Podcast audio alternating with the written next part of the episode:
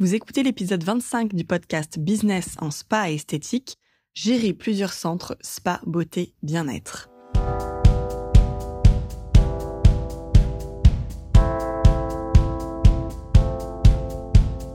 Bonjour et bienvenue. Je suis Tiffaine Modeste et je suis ravie de vous retrouver sur le podcast Business en spa et esthétique, le premier podcast du secteur du spa et de l'esthétique en France. À chaque épisode, je vous propose de découvrir les meilleures astuces que j'ai mises en place au cours de ma carrière et qui m'ont permis d'atteindre le million d'euros de chiffre d'affaires dans mon spa, les outils que je partage avec nos clientes et leurs histoires de réussite, et les témoignages des grands acteurs de notre secteur.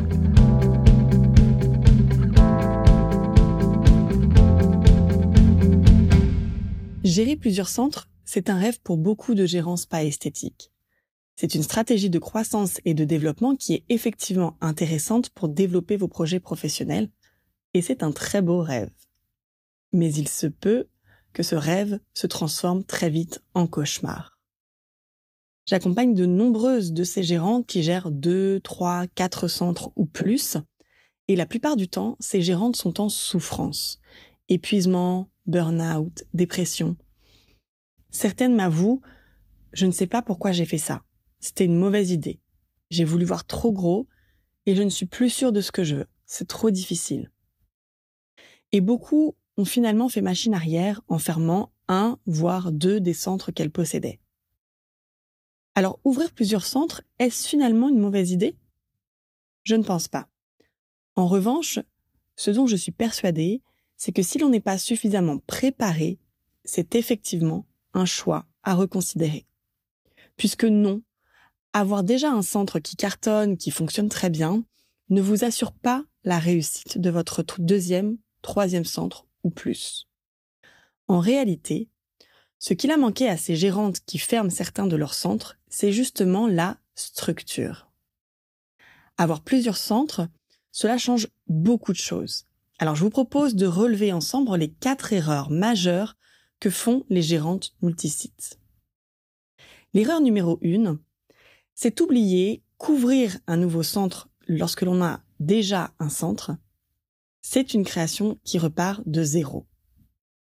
Dès lors que vous créez ou reprenez un centre, c'est un nouveau business. Et cela nécessite de s'y préparer aussi bien que si c'était votre première ouverture.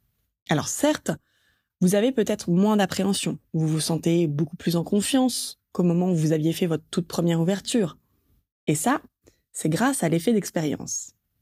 Quand on connaît une situation, notre cerveau est beaucoup moins vigilant car il est rassuré, il connaît. Ce qui vous aide dans l'effet d'expérience, c'est au niveau de la gestion opérationnelle de vos locaux, du déroulement de vos journées, de l'organisation de vos équipes. Ce qui vous aide aussi dans l'effet d'expérience, c'est dans le choix de vos équipements et de vos fournisseurs. Vous connaissiez mieux le marché que lorsque vous avez débuté, vous avez peut-être même fait des erreurs qui vous ont appris des leçons précieuses. Ce qui vous aide enfin dans l'effet d'expérience, c'est que vous avez déjà vu que vous étiez capable d'attirer à vous des clients qui vous apprécient déjà pour ce que vous faites. Donc l'effet d'expérience est très bénéfique, bien sûr, mais alors attention, car il a aussi ses limites, et notamment dans la création d'un deuxième centre. Considérez que vous êtes vraiment revenu à zéro c'est un état d'esprit qui est capital pour vous préparer correctement et éviter d'ouvrir à la va-vite. Mais il faut, en numéro 1, refaire un business plan complet. Et sur ce sujet, je vous invite à écouter ou à réécouter l'épisode numéro 11 qui s'appelle Créer le business plan de son centre. En numéro 2, recréer votre stratégie de marque et votre stratégie marketing. Il est essentiel aujourd'hui d'avoir une identité de marque forte pour votre centre existant. Et lorsque vous ouvrez un deuxième centre, même si vous voulez lui donner des nouvelles caractéristiques, même si vous voulez apporter quelques différences, il vous faut vous concentrer sur la cohérence et l'harmonie de votre identité de marque existante. En capitalisant sur une seule et même identité de marque lorsque l'on gère plusieurs centres, cela permet de rassembler vos forces et votre énergie autour d'un même message, autour d'une même réputation qui garantit le développement de votre notoriété. Et en numéro 3, ciblez votre future clientèle. Évitez de déshabiller Paul pour habiller Jacques. Être capable de générer une toute nouvelle clientèle pour ce nouveau centre, c'est absolument vital pour la pérennité de vos entreprises. J'ai de trop nombreux exemples de centres où les clients ont délaissé le centre A pour aller dans le centre B, vidant ainsi les plannings du premier et créant beaucoup d'instabilité sur les deux structures. Quel est l'intérêt de doubler vos charges si vous ne captez pas assez de nouveaux clients pour les absorber? L'erreur numéro 2, c'est de rester dans ses habitudes de travail. Je vous en avais parlé dans l'épisode numéro 1 qui s'appelle Passer du statut d'artisane à celui de chef d'entreprise.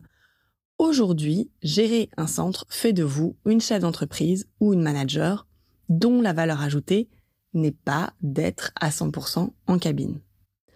Votre entreprise a besoin de vous pour la développer. Et personne d'autre que vous ne peut le faire. Alors que vous remplacez en cabine, ça c'est tout à fait possible. Lorsque vous gérez deux centres et plus, il est très dangereux pour vous de rester en cabine. Alors vous me direz peut-être, oui, mais moi j'aime tellement ça. Alors c'est rassurant d'un côté que vous soyez toujours passionné par votre métier premier, mais il vous faut faire un choix.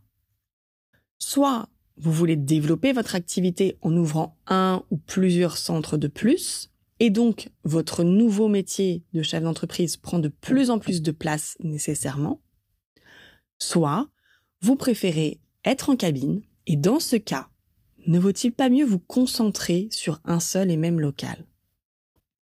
Beaucoup de gérants se brûlent les ailes à vouloir être au four et au moulin.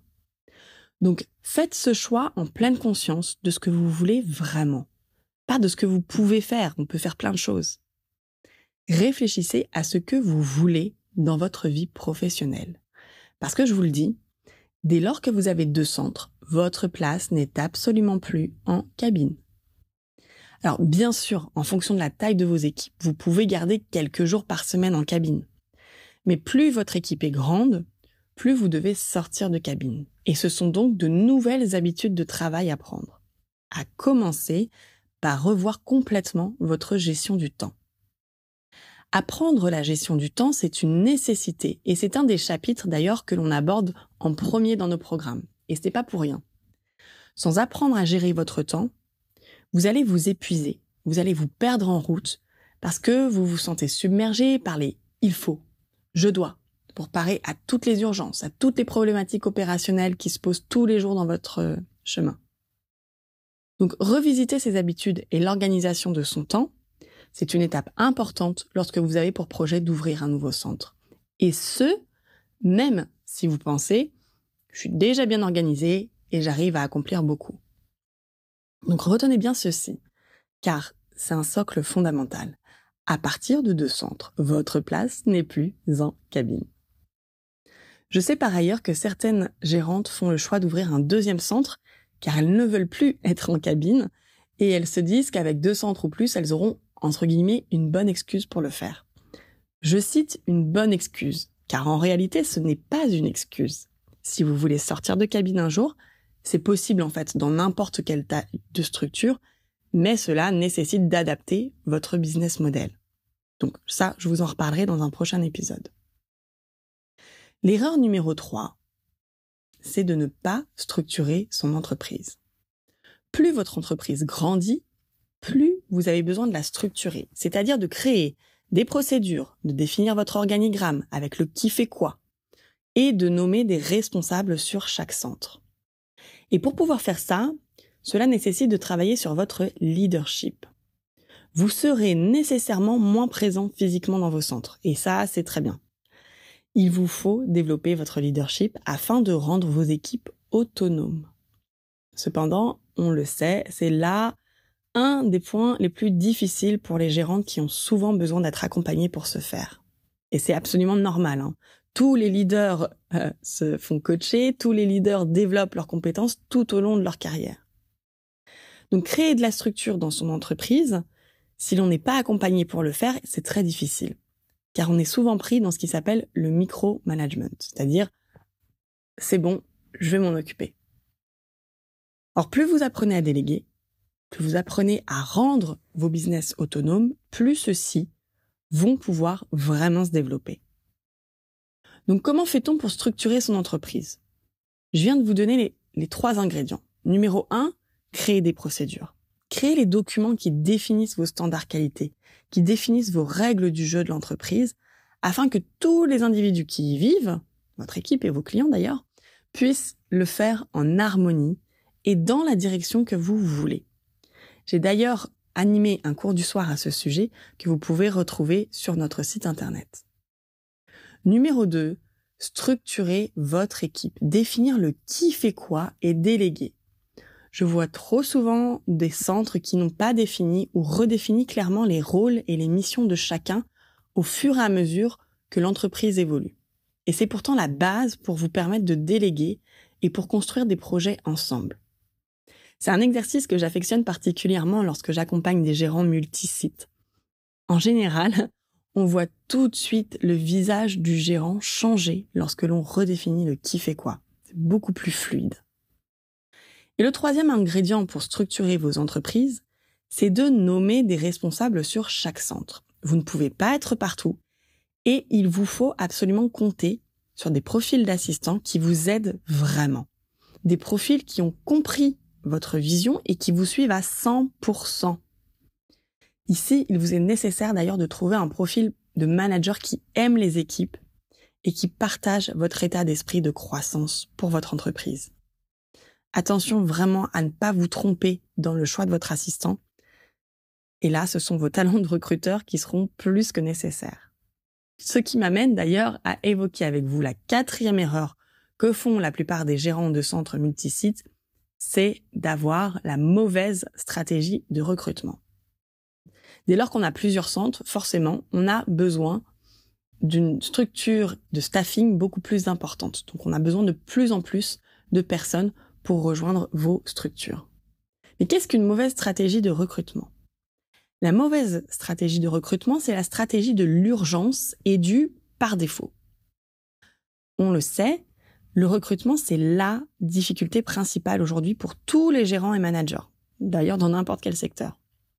Le recrutement, c'est long, ça se prépare, ça s'anticipe, et surtout, eh bien, ça se fait tout au long de l'année.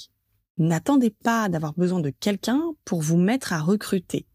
Adoptez cette démarche à l'année en rencontrant des candidats potentiels, en développant votre réseau, en appelant par exemple chaque CV que vous recevez, même si c'est pas un CV qui vous emballe a priori, mais appelez-les pour échanger avec eux par téléphone quelques instants.